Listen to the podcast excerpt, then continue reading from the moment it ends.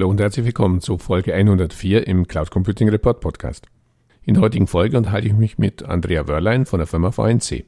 Das Unternehmen mit Sitz in Deutschland und der Schweiz bezeichnet sich selbst als virtuelles Entwicklernetzwerk, bietet mit VNC Lagoon aber auch eine Open Source basierte Softwareplattform. Im Interview sprechen wir unter anderem über digitale Souveränität, GaiX und die Hyperscaler, die Softwarebeschaffungspolitik des Bundes und das Thema Videokonferencing und Sicherheit.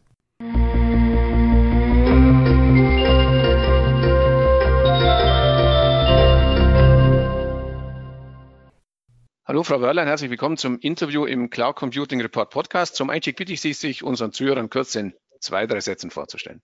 Hallo Herr Krohmann, vielen Dank erstmal für Ihre Einladung, ähm, an dem Podcast teilzunehmen. Äh, freut mich sehr. Mein Name ist Andrea Wörlein und ich bin Mitgründerin der VNC Virtual Network Consult. Ich habe vor einigen Jahren Amerikanistik, Psychologie sowie Kommunikationswissenschaften studiert und bin eine leidenschaftliche Befürworterin von Open Source. Daher konzentriere ich mich mit der VNC seit einigen Jahren ganz auf die Entwicklung quelloffener Unternehmensanwendungen für die Kommunikation und sichere Zusammenarbeit. Geboren bin ich in Nürnberg und ich lebe inzwischen in der Schweiz, bin da Mitglied des Verwaltungsrats der Schweizer VNC AG und äh, nach wie vor Geschäftsführerin der deutschen VNC GmbH. Auf Open Source kommen wir ja gleich noch zu sprechen. Noch ein paar Sätze zu VNC selbst. VNC bezeichnet sich, habe ich auf der Webseite gelesen, als virtuelles Entwicklernetzwerk, bietet aber auch, Sie sagten es auch schon, fertige Softwarelösungen wie zum Beispiel VNC Groupware an. Wenn ich richtig informiert bin, gibt es das Unternehmen schon ziemlich lange. Können Sie einen kurzen Überblick über so die bisherige Firmengeschichte und die wichtigsten Meilensteine vermitteln?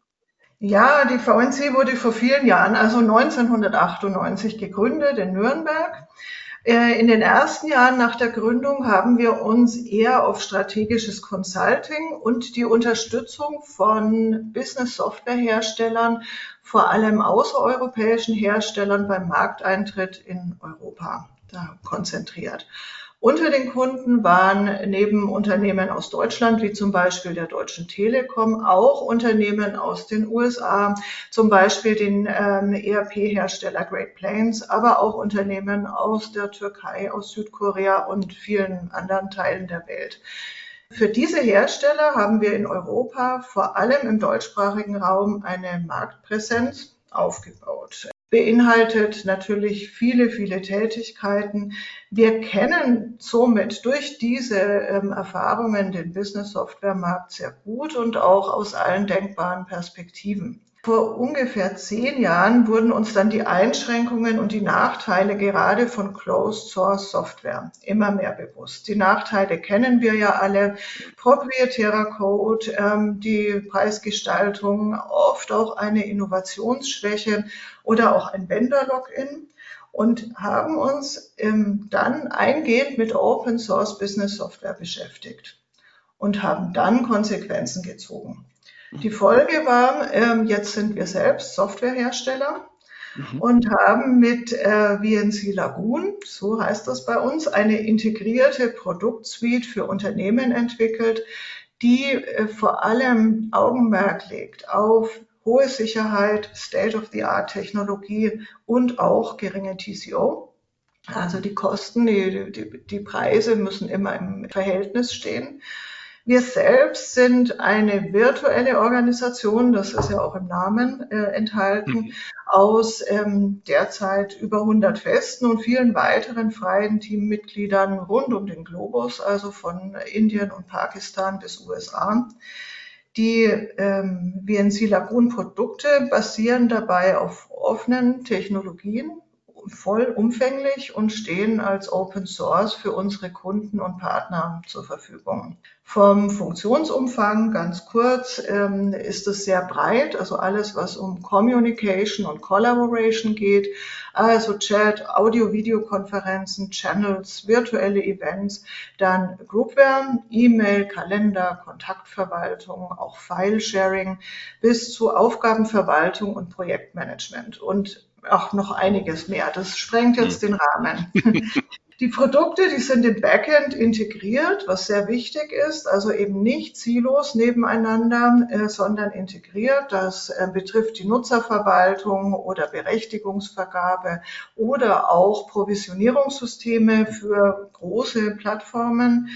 Und äh, was mir besonders gefällt, die Oberflächen sind unglaublich benutzerfreundlich designt und können ganz flexibel genutzt werden, eben über einen Webclient im Browser, ganz einfach, über einen Desktop-Client, der zur Verfügung steht für Windows, Mac oder Linux, also auch für alle denkbaren Betriebssysteme oder eben auch als App, dann äh, für Android-Smartphones oder iPhones und iPads. Also völlige Flexibilität. Wir haben damit in den letzten zehn Jahren ganz bewusst einen alternativen Stack zu proprietärer Software entwickelt und bieten diesen ähm, jetzt eben oder seit einigen Jahren recht erfolgreich unseren Kunden und Partnern weltweit an. Der aktuelle Anlass für unser Gespräch ist Ihre Stellungnahme zum Bitkom-Positionspapier zur Bundestagswahl 2021. Sie stellen dabei die Frage, ich würde mal sagen rhetorisch, wo bleiben die konstruktiven Ansätze für mehr digitale Souveränität. Tja, wo bleiben Sie, beziehungsweise was hätten Sie von Bitkom in dieser Hinsicht erwartet? Ja, also offen gesagt äh, finden wir, dass das jüngste Bitkom-Papier ja neben einigen sehr sinnvollen Ansätzen auch ähm, alte Muster wiederholt. Mhm. Der Forderungskatalog, der dort erhoben ist an die staatlichen Institutionen, den kennen wir ja. Mehr Fördermittel, mehr mhm. Programme, mehr Gremien, weniger Regulierung. Das ist alles richtig, aber uns, also unsere persönliche ähm, Sichtweise ist und unser Anliegen ist es, konstruktive Ansätze anzugehen und zu finden, zum Beispiel beim Thema digitale Souveränität. Und da finden wir eben, ähm, da ist die, auch die IT-Branche selbst gefordert. Wenn wir jetzt mal das Thema Open Source nehmen, das ist im Bitkom-Papier ja auch erwähnt, dann kann Open Source oder offene Software nicht nur im Krisenfall weitaus schneller angepasst und abgesichert werden, als das mit Closed Source wegen limitierten Ressourcen und anderen Einschränkungen möglich ist. Umso wichtiger sind aber gerade in Deutschland und Europa die konkreten Vorschläge, wie der dramatische Mangel an qualifizierten IT-Experten und Expertinnen und Entwicklern behoben werden kann. Denn nur mit hochattraktiven Arbeitsplätzen, die ja nicht von der Regierung, sondern von den IT-Unternehmen selbst geschaffen werden, lässt sich der Brain Drain stoppen. Und die Intelligenz ist ja vorhanden. Es sind hervorragende Leute, die an den Universitäten studieren, die den Anschluss machen und leider verlassen zu viele Deutschland und Europa. Aber wir finden, das kann man ja verlangsamen, stoppen oder sogar umkehren. Und äh, da ist für uns auch ein weiteres Thema die Krisenresilienz. Ähm, wir finden, und das sehen wir ja gerade jetzt auch zu diesen Corona-Zeiten, dass eine erhöhte Krisenresilienz nur mit neuen konstruktiven Ideen angepackt werden kann. Also Souveränität und Sicherheit sind nicht mit fremdgesteuerten und fremdkontrollierten Plattformen vereinbar. Ein bisschen haben wir das ja auch in der Pharma gesehen, wenn man die Medikamentenproduktion äh, völlig outsourced ähm, und äh, offshore geht damit, dann hat man Engpässe zu befürchten. Und ein bisschen so sehen wir das auch mit der IT. Also robuste IT-Infrastruktur kann auch aus Deutschland und Europa betrieben werden. Und äh, wir brauchen dafür Technologie hier vor Ort, ähm, aber auch das Hosting und Personal. Nicht alles, aber zumindest einen Teil. Und da finden wir eben, dass Initiativen dazu überfällig sind. Und das wäre ja auch eine schöne Aufgabe für die Bitkom. Da sind wir aber dann ja gleich beim nächsten Thema. Digitale Souveränität spielt ja auch bei Gaia X, der Initiative für eine europäische Datencloud-Infrastruktur, eine Rolle. Da hätten wir ja genau dieses Konstrukt, das Sie ja auch ansprechen, eine Dateninfrastruktur, eine Cloud-Infrastruktur, die in Europa beheimatet ist. Wie bewerten Sie diese Initiative? Also, wenn ich das richtig verstanden habe, ist das Ziel von Gaia X die Gestaltung der nächsten Generation einer Dateninfrastruktur aus Europa. Die soll leistungsfähig, wettbewerbsfähig, sicher und vertrauenswürdig sein. Das ist generell sehr, sehr zu begrüßen.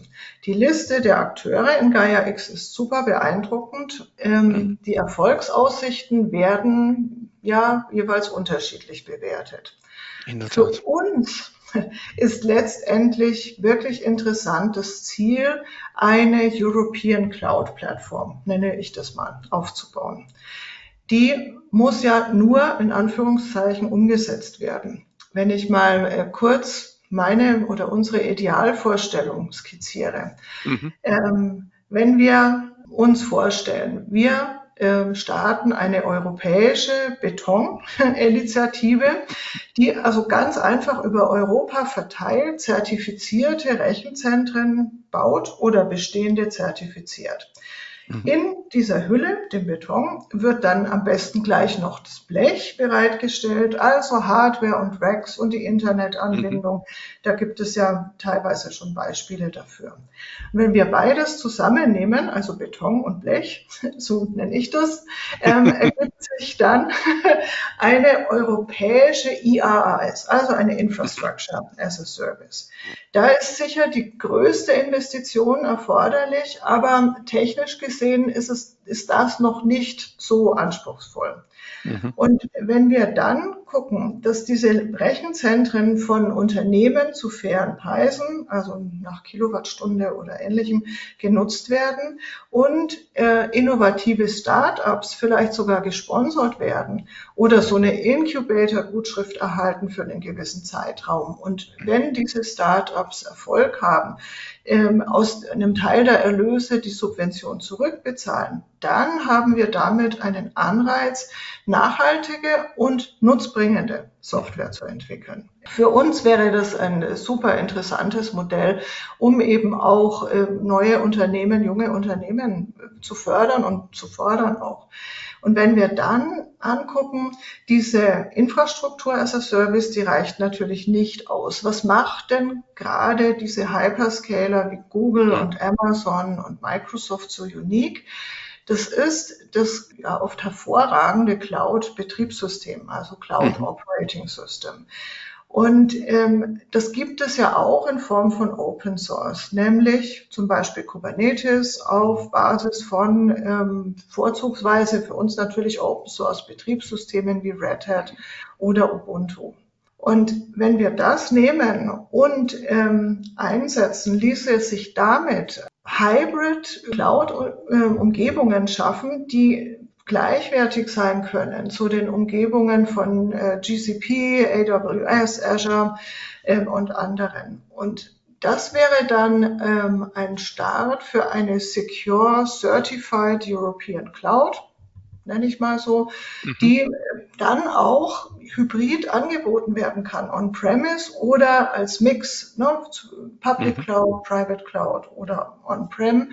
Und das ist dann die zweite Schicht, also die Platform as a Service. Und wenn ich dann den dritten Teil noch erwähnen kann, der für uns auch dazu gehört, dann ist das natürlich die Software. Ja. Die Software as a Service, da haben wir den Teil, der für die Kunden wirklich sichtbar ist. Das ist die Software, die Anwendung, die genutzt wird. Und ähm, das können wir dann nennen oder wie wir es anbieten, entweder Shared SaaS oder auf Wunsch auch Dedicated SaaS, also eine wirklich dedizierte, geschützte Instanz für den jeweiligen Kunden. Und äh, da brauchen wir natürlich, wenn es komplex wird, äh, in komplexeren Environments, dann weitere Plattformtechnologien wie äh, Cloud Databases, mhm. Cloud Indexes, Storage Systemen und so weiter, was man zur Verfügung stellen kann. Und da wird, werden dann ähm, die eigentlichen Applikationen entwickelt und das am besten hochsicher. Und wenn ich den kleinen Schwenk noch machen darf zu dem, was wir mit äh, VNC Lagoon äh, machen. Wir haben ja äh, gebaut über die letzten Jahre so eine Technologie- und Produktplattform, die natürlich auf äh, 100% Open Source Basis äh, beruht und zur Verfügung steht. Und wenn wir es dann noch den jungen Unternehmen oder auch ähm, Leuten, die aus der Uni kommen, sich selbstständig machen wollen, wenn wir da das schaffen, die dann auch noch mit Venture Capital oder Private Equity oder Crowd Investors, die zusammenbringen, dann würde da ein äh, hochinnovativer, wettbewerbsfähiger und nachhaltiger Stack an Anwendungen entstehen können, am besten natürlich auf Open Source Basis. Also rein technologisch äh, entnehme ich Ihren Ausführungen, wäre Gaia X auch absolut umsetzbar und als, als europäische Cloud-Infrastruktur wirklich auch realisierbar? Ja, Mhm. Ähm, mhm. es ist die Frage, ob wir das in der jetzigen Form von Gaia X oder auch mit den ähm, beteiligten Playern so umsetzen können. Aber so also grundsätzlich halten wir ähm, es für absolut notwendig, auch in Europa eine eigene Data Center Infrastructure bereitzustellen.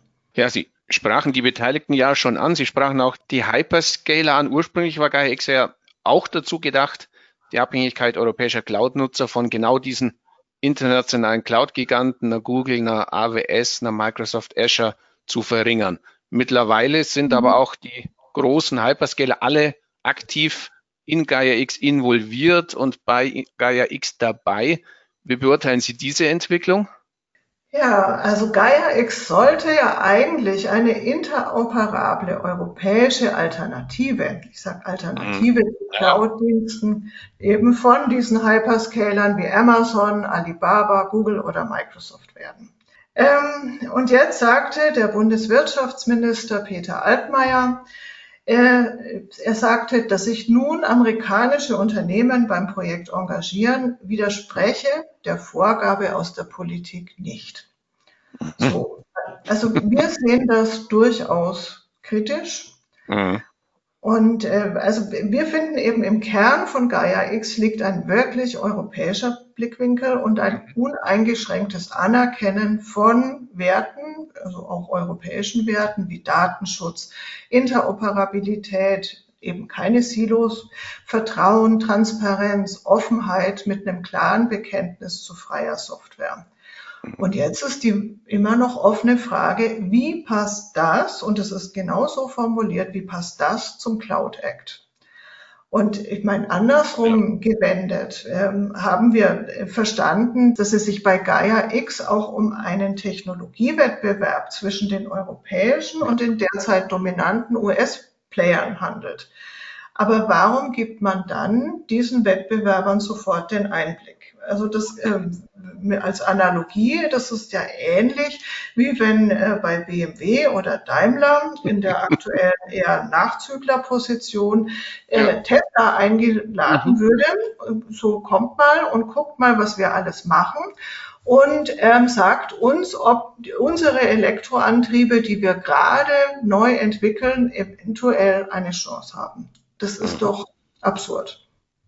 Ja, klingt's in der Tat. Gebe zu, die Frage haben wir uns natürlich ja auch gestellt, wie das zusammenpasst, denn auch wir hatten natürlich, weiß nicht wann es war, ich glaube 2019 bereits dieses Altmaier Statement aufgenommen und veröffentlicht, wo es eben ganz klar hieß, es soll eine Alternative, eine Option sein, auch diese Abhängigkeit verhindern oder verringern. Ich habe mich jetzt auch mit ein paar Leuten, die an GaiaX mitarbeiten, unterhalten, die auch eher Befürworter eben dessen sind, dass die Hyperscaler mit involviert sind und die sagen einfach, ja gut, die Hyperscaler haben halt nun mal eine Marktmacht und auch einen Marktvorsprung, den man einfach nicht aufholen kann, beziehungsweise den man sich, und so steht es, glaube ich, auch jetzt in einer aktuelleren äh, Aussage von politischer Seite, den man einfach auch mit in GaiaX integrieren will. Also man gibt quasi zu, wir kriegen es allein nicht hin, deswegen holen wir uns quasi die internationalen Player halt doch wieder ins Boot. Oder wie sehen Sie es? Ja, also ich bin da nicht so pessimistisch. Ich denke, mhm. dass durchaus auch in Europa wirklich die Innovationsfähigkeit da ist, dass auch die ganze Basistechnologie da ist. Also da ähm, würde es sich meiner Meinung nach schon lohnen, hier ein Innovationscluster zu bauen, mhm. äh, vielleicht auch mal mit einer Vision äh, gemäß What would be perfect? Also was wollen wir erreichen und nicht immer dieses What could go wrong. Mhm. Und äh, da sind wir einfach der Meinung, lasst uns probieren. Nun ist GAX ja noch Zukunftsmusik. Ganz konkret sind die dreistelligen Millionenausgaben des Bundes für Microsoft Software. Sie sprechen in diesem Zusammenhang unabhängig von den Kosten von einem strategischen Unsinn. Starker Tobak. Worin besteht dieser Unsinn? Ja, also wir, wir sprechen ja Klartext. Ne? Ja. Und, und äh, zum einen wurden da natürlich ähm, die bekannten Budgets um das Vielfache überschritten und ähm, es äh, drängen sich schon auch Fragen nach Zuständigkeiten und äh, Abstimmungen und den Prozessen auf.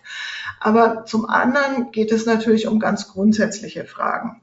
Hm. Egal, ob Sie es nun aus Sicht der DSGVO anschauen oder aus der Perspektive der jüngst verkündeten deutschen Daten- und Digitalisierungsstrategie.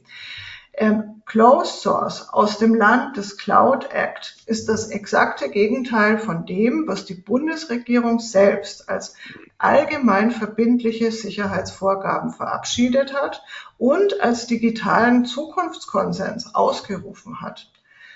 Und statt der dort zu Recht als unabhängiger europäischer Weg geforderten Open Source Schiene werden wir nun in der Praxis weiterhin konfrontiert mit mehr als demselben, also Oligopol ähm, als dieselbe Schiene. Mhm. Und für uns ist klar, digitale Souveränität ist nicht vereinbar mit nur Closed Source. Und äh, wir sehen in dieser Beschaffungspraxis, die ja auch ähm, wenig diskutiert werden kann und wenig reflektiert wird, äh, zumindest öffentlich, das führt uns immer mehr zu einer Abhängigkeit von einem einzigen Hersteller. Und egal wer das ist, das halte ich grundsätzlich für nicht zielführend. Mhm. Und das äh, Interessante ist doch eher, also wieder konstruktiv gewendet, es gibt doch absolut vergleichbare Technologien und Produkte zu dem Angebot von zum Beispiel Microsoft. Mhm. Also wir haben eine ganze Reihe von Kunden, die auch ohne Microsoft ganz gut klarkommen. Und wir treten gerne den Beweis an, dass wir nach unserer Überzeugung zum Beispiel mit VNC Lagoon in vielen Anwendungsfällen auch funktional mindestens gleichwertig sind. Und wir sprechen da natürlich noch gar nicht über Sicherheit, Privacy, TCO, Kosten und so weiter. Und ähm, es gibt ja nicht nur uns als ähm, auf offenen Technologien mhm. basierende Software, sondern eine ganze Reihe weiterer. Und die sollte man mal zum Zuge kommen lassen. Schönes Stichwort. Lassen Sie uns gleich mal auf einen dieser Praxis-Anwendungsfälle äh, eingehen. Bei Ihrem Kunden im Deutschen Fußballbund arbeiten Sie nämlich mit einem dieser großen Hyperscaler der Google Cloud zusammen. Ähm, der DFB nutzt für sein DFB-Net Postfachsystem Ihre Basistechnologie. Die wird aber nun in die deutsche Google Cloud migriert. Ich habe mal mir einen Satz aus Ihrer Ankündigung rausgeschrieben. Die Google-Infrastruktur wird dabei als PAS und IAS-Dienste genutzt, nicht aber als SaaS Cloud. Damit bleiben alle Daten sicher innerhalb der VNC-Anwendungen und Datenbanken. Das klingt jetzt, als ob es Ihnen gelungen ist, so das Beste aus beiden Welten zu kombinieren. Also auf der einen Seite den Hyperscaler, auf der anderen Seite aber die Datensicherheit eines äh, europäischen bzw. deutschen Anbieters. Können Sie da nochmal genauer erläutern, wie diese Integration in der Praxis funktioniert? Ja, sehr gerne. Also der DFB und seine Mitgliedsverbände im, äh, in der gesamten Bundesrepublik, die kommunizieren seit 2012 intern über das DFB-Net Postfach. Die äh, Plattform ist Open Source basiert und wurde komplett von uns konzipiert, entwickelt und umgesetzt. Basis dafür sind ähm, Produkte von uns, nämlich VNC Mail als Groupware-Anwendung. Es geht ja um Kommunikation mhm. und E-Mail-Versand und VNC Middleware als zentrale Schnittstelle für die Anwendungslogik. Das DFB-Net Postfach wird derzeit von den Vereinen, also flächendeckend allen Fußballvereinen, nicht die erste Liga, nicht die zweite Liga, aber alle Breitensportvereine, als auch von den Gliederungen der Landesverbände genutzt und ist als gekapseltes System gegenüber dem weltweiten E-Mail-Verkehr abgeschottet. Da geht es also wirklich um mhm. sichere Kommunikation zwischen den Vereinen und dem Verband. Und derzeit sind äh, rund 50.000 Postfächer aktiv und werden rege genutzt. Also ich sage Ihnen vor allem am Wochenende, die Auslastung ist eine wahre Freude. Kann man und, sich vorstellen. und im Rahmen äh, der Vertragsverlängerung äh, um drei Jahre wird dieses Postfachsystem weiter funktional ausgebaut. Also wir haben da viele, viele ähm, Ideen. Auch die, der Nutzerkreis soll ausgeweitet werden und ähm, soll in die, wohlgemerkt, in die deutsche Google Cloud migriert werden. Oder wir sind jetzt gerade in den allerfinalsten Zügen dessen. Also es ist jetzt schon dort. Und was machen wir da? Also wir nutzen für diese Anwendung die Google Cloud in Deutschland als IaaS und PaaS aus Gründen der ähm, Hochskalierung, aus Performance, aus einigen anderen Gründen. Aber die Anwendungscontainer, also mit unserer Anwendung, die sind hochgradig gesichert und verschlüsselt. Und nach den jetzigen Erkenntnissen, also wohlgemerkt das, was man jetzt technisch weiß und erkannt hat, hat Google damit keinen Zugriff auf die Kundeninstanz, was die Daten anbelangt. Und die Software DFBNet Postfach innerhalb des Containers ist pur Open Source, auditiert und wird auch permanent auf Intrusions oder andere Dinge gemonitort. Und wir versuchen da eben einerseits die Flexibilität aus einem Hyperscaler, wenn das eben von Kundenseite gewünscht ist, ja. ist natürlich, also wir, wir müssen uns da auch immer nach dem Kundenwunsch richten, mit einer hochsicheren Anwendung dann vereinbar zu machen. Spannende Kombination und wie gesagt, wäre ja eben dann ein Weg auch für andere, doch Hyperscaler zu nutzen, wie Sie ja sagen, der Kunde, wenn er es wünscht, wird das im Endeffekt auch bekommen, aber halt ja. trotzdem eben diesen sicheren Weg zu gehen. Mhm, absolut, ja. Noch ein Thema, das ich kurz mit Ihnen ansprechen möchte, weil es in diesem Zusammenhang passt, Videoconferencing und Sicherheit. Seit Corona, klar, boomen Videokonferenzen. Auf der anderen Seite gibt es halt leider auch immer wieder Nachrichten zu Sicherheitslücken, Stichwort Zoom-Bombing, Stichwort, was habe ich letzte Woche gelesen, Pornoattacken auf Videokonferenzen mhm. von Schulen. Sie selbst bieten ja auch eine Videoconferencing-Lösung an. Haben Sie auch mit solchen Problemen zu kämpfen? Da möchte ich Ihnen äh, kurz ein äh, ganz konkretes Kundenbeispiel schildern. Gerne. Ähm, wir haben den Kunden hin, das ist die Health Infonet AG, ähm, das ist ein führender Gesundheitsdienstleister in der Schweiz. Die haben eine eHealth-Plattform, ähm, die den Standard für sichere Kommunikation und das vertrauensvolle Handling von sensiblen Daten für Gesundheitsfachpersonen in der Schweiz ist. Diese Plattform besteht. Und ab sofort steht unser Messaging- und Videokonferenzsystem VNC Talk dem Gesundheitsfachpersonal in der Schweiz über diese Plattform dahin zur Verfügung. Was war da ausschlaggebend? Zum einen die Funktionsvielfalt, also Chat, Audio-Videokonferenzen, Whiteboards, Bildschirmübertragung und noch einiges mehr. Aber, und vor allem wichtig, ähm, die Sicherheitsaspekte. Das war der zweite Faktor, der den Ausschlag gegeben hat, nämlich Auditierbarkeit des Source Codes, da Open Source, das wurde auch auditiert, die Integration in die geschützte HIN-Plattform, das Hosting im HIN-eigenen Rechenzentrum oder auch die Möglichkeit, flexibel auch den On-Premise-Betrieb bei HIN-Kunden, zum Beispiel Spitälern, also Krankenhäusern, zu ermöglichen.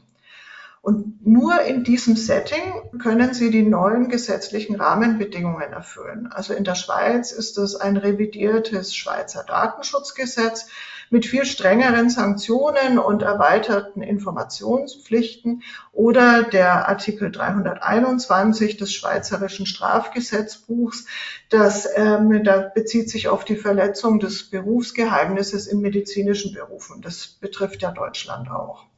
Und somit ähm, setzen wir als Unternehmen nicht auf schwer zu schützende Public Cloud SaaS Plattformen, sondern auf mit wirklich sehr großem Aufwand abgesicherte Private Clouds für autorisierte und authentifizierte Personen. Und das unterscheidet uns grundlegend von Angeboten wie Zoom oder von anderen Herstellern. Also muss auch im Videoconferencing äh, Bereich einfach darauf acht, gegeben werden. Wenn ich einfach sicher kommunizieren möchte, dann muss ich halt an der einen oder anderen Stelle auch einfach da äh, eine Wand hochziehen und kann halt nicht erwarten, dass wenn ich es übers Public Internet jage, dass halt wirklich nicht auch Sicherheitslücken entstehen können. Ja. Und es ist halt dann die Frage, was man ähm, in welchem Anwendungsfall nutzen möchte. Also eine Public Cloud oder ein Public SaaS für zum Beispiel äh, Kommunikationen äh, mit äh, zwischen Lehrern und den, und den Schülerinnen und Schülern ja. halte ich halt für sehr schwierig. Ja, dann lassen wir uns abschließend den obligatorischen Blick in die Kristallkugel werfen, so schwierig diese in Zeiten wie diesen auch ist. Wie geht der vermeintliche David gegen Goliath-Kampf zwischen den großen Closed-Source-Anbietern und der Open-Source-Community weiter? Welche Rolle spielt dabei die Cloud und wo sehen Sie da die Rolle von VNC? Okay, das sind drei ganz, ganz spannende Fragen. Also unsere Position ist ganz klar. Die Zukunft von Business Software ist Open Source. Unsere ganz klare Aussage oder wenn es noch deutlicher sein soll, Closed Source is dead. Oh, okay. Und warum ist das so? Also aus viel genannten Gründen wie Vendor-Login, geringere Innovationsgeschwindigkeit, nicht auditierbarer Code und damit nicht wirklich überprüfbare Sicherheit, mögliche Backdoors und so weiter. Es wird sicherlich lange auch Fachanwendungen auf Closed Source Basis geben, mhm. aber in Bezug auf Business Software sind wir da schon lange, ist der Trend sichtbar. Zweite Frage. Thema Cloud. Ohne Cloud wird es nicht mehr gehen. Aber was meint man eigentlich, wenn man immer von Cloud spricht? Dann hat man wieder die drei Ebenen. IaaS, das ist das Blech, das möglichst an einem sicheren Standort betrieben wird und zum Beispiel Hochverfügbarkeit und geringe Latenzzeiten bieten muss. So, Einmal. Zweitens, Plattform as a Service, PaaS, das ist ein Cloud Operating und Management System, sollte im Idealfall die freie Wahl bezüglich der IaaS bieten, eben um auch hybride Clouds zu ermöglichen. Aber das sind ganz wichtige Standards ähm, einzuhalten, nämlich hohe Sicherheit durch zum Beispiel Confidential Computing, Continuous Integration and Delivery, Autoscaling, das ist für uns gerade wichtig mit Videokonferenzsystemen, mit äh, sehr vielen und dann wieder weniger Teilnehmern, Microservice-Architekturen und einiges mehr. Und dann haben wir die dritte Schicht, wieder Software as a Service, eigentlich entscheidend für uns, die Anwendung. Und da brauchen wir auch in Zukunft konkrete, moderne, integrierte und adaptierbare Anwendungen oder besser noch Anwendungssuites. Software muss per se cloud-enabled sein. Das bedeutet entweder 100 Prozent im Browser ohne Plugins lauffähig sein und ähm, oder über einfach zu ladende Clients zu nutzen und flexibel im Frontend sein. Und wenn wir jetzt anschauen, ähm, wie äh, betreiben wir diese Anwendung in einer Cloud und eben hybrid, also Public, Private, Multi-Cloud. Ähm, da brauchen wir neue Konzepte und Fähigkeiten. Also das ist ähm, bei uns also äh, DevOps und SecOps. Also es geht weg vom Systemadministrator ähm, hin eher zum äh, Development and Operations Engineer und es müssen auch Anwendungen umgebaut werden. Wir setzen auf Kubernetes, auf entweder der GCP oder AWS mit Confidential Computing Optionen.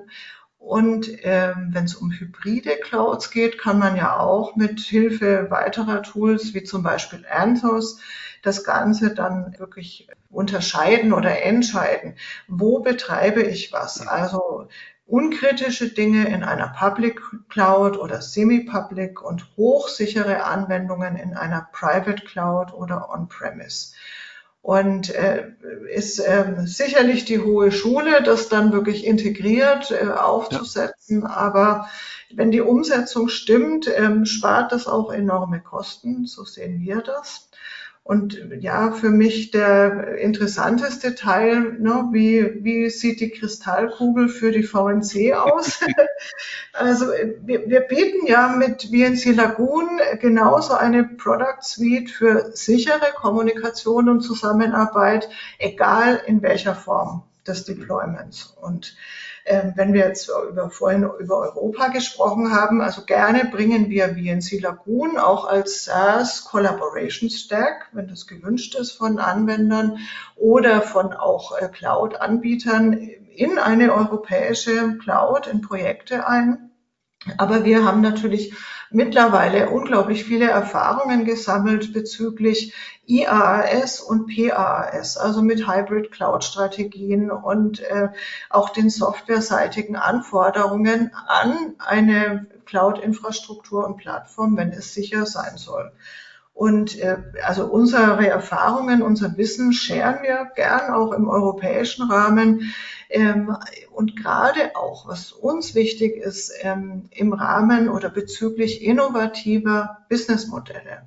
Dann entsteht nämlich eine lebendige, dynamische, innovative und auch rentable Community für viele kleine Unternehmen und ähm, eben nicht nur wenige ja, Platzhirsche und Großunternehmen, sondern wirklich viele Unternehmen, die auch vernetzt arbeiten.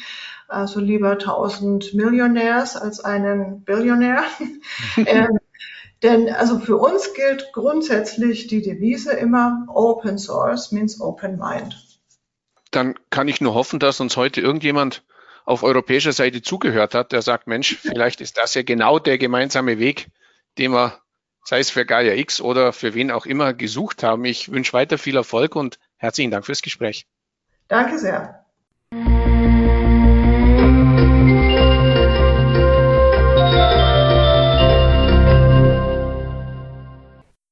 An dieser Stelle herzlichen Dank für Ihr Interesse. Die Shownotes zu dieser Folge finden Sie im Cloud Computing Report Podcast unter www.cloud-computing-report.de-podcast-folge-104. Falls Sie regelmäßig an aktuellen News zum Thema Cloud Computing in Deutschland interessiert sind, abonnieren Sie uns am besten auf Spotify, Apple Podcast oder Google Podcast oder in der Podcast-App Ihres Vertrauens. Und wenn Ihnen gefällt, was Sie da hören, freuen wir uns natürlich immer über ein entsprechendes Like. So viel für heute. Vielen Dank für Ihr Interesse und bis zum nächsten Mal. Ihr Werner Grohmann.